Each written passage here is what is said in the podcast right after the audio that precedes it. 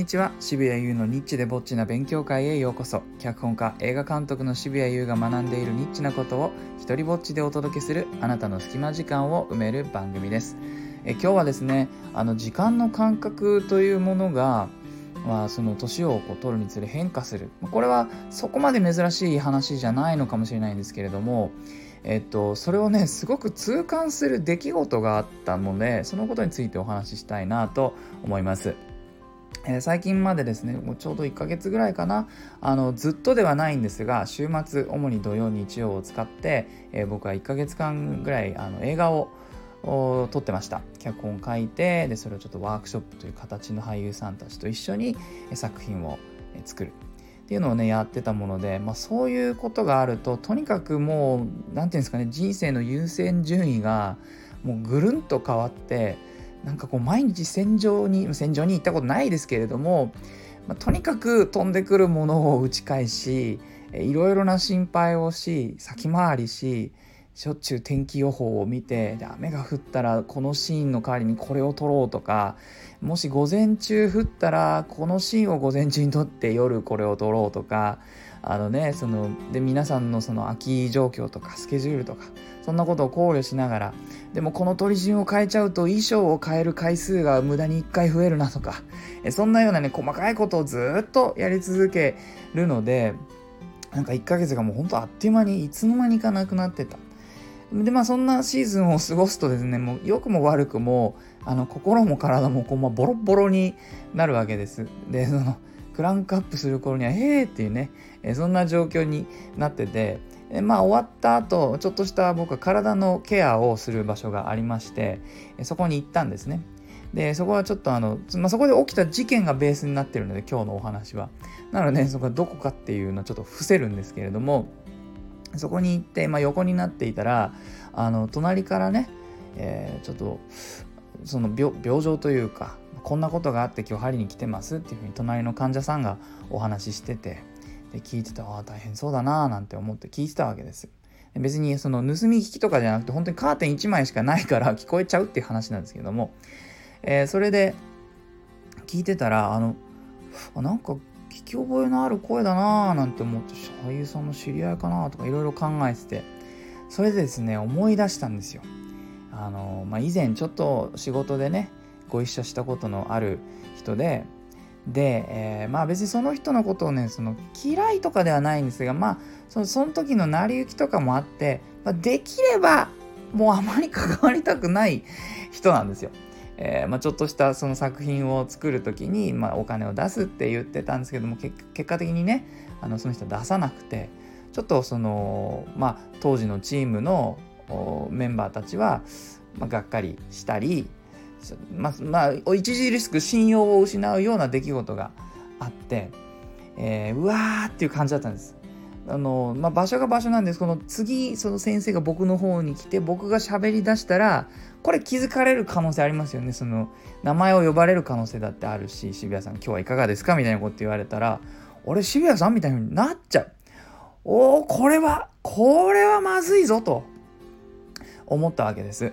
えー、でねまあその平たく言ってしまえば会いたくない人と会わなくてはならない状況でこれどうしようと。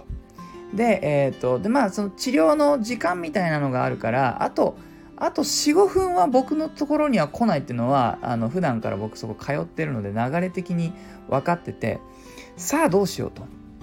でも本当にね多分実際の時間としては10秒とか20秒ぐらいでもうこれは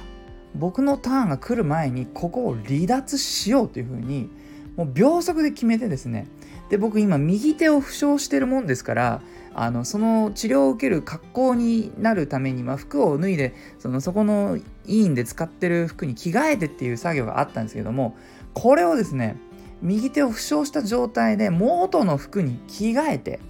それであのもうダッシュでねそこの部屋を抜けてで、まあ、係の人にちょっと事情を説明してね、すいません、ちょっと、あの、ちょっと NG の人が隣にいるのでってごめんなさいって、え予約してたんで、もしあれだしたら、あの、代金もちゃんと払うんでって言って、そしたら、あ、それは大丈夫ですって、またぜひ予約してくださいねっていう風にしてね、その場を離脱したんです。でねあの帰りがてら思ったのが親僕はこれは過剰に反応してないかといくらねちょっとそういう風な残念な展開のあった人でもまあこれを機にちょっとそのまあ仲直りっていう別に仲悪くはなってないんですけれども別にそんな逃げてまで避ける必要のある人なのかななんてことを考えたんですが、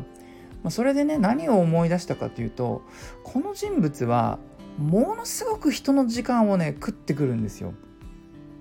ちょっとおしゃでもしようというそのちょっとがものすごく長くなるし打ち合わせをしましょうっていうふうに言って呼ばれていくと、まあのその人平気で1時間来なかったりその来たと思ったらなんだかご飯食べましょうみたいになって本題に入る前に2時間とか消えちゃったりあのするんですね。で全然悪気はないしおそらくそういった文化の中で、えー、いろんなねこう人と仲良くなって営業して仕事を取ってっていうようなことを繰り返してきた人だからおそらく彼にとってはそれがベストの方法なんだと思うんですけれどもちょっとですね、えー、僕は今そういうことをやられたら非常に困る。おそらくイライラしてしまう。おそらく怒ってしまう。でこの方とねそういった仕事をしてたのは僕も56年ぐらいもっとかな、えー、前なんですけれどもだからその当時の時間の感覚でも僕はそれはちょっとねだいぶ時間のかかる人だなと思っていました。でもね別に耐えられる範囲だったんです。でも今は同じような時間の消費のされ方をしたらもうダメなんですね。耐えられない。だからこのこの56年の間に自分の時間に対する感覚と価値がだいぶ変わったからそのその間ほとんど会ってないにもかかわらず自分が変わってしまったがためにその人のことを、まあ、ある意味もっと嫌いになったんだなっていうことに気づいたわけです。これはやばい。ここから逃げなきゃ、えー、っていうふうにね 思うほどにその僕の中で彼に対する意見っていうのがいつの間にかですよ。全然合ってないからその何の情報更新されてない。更新されたのは自分の感覚ですね。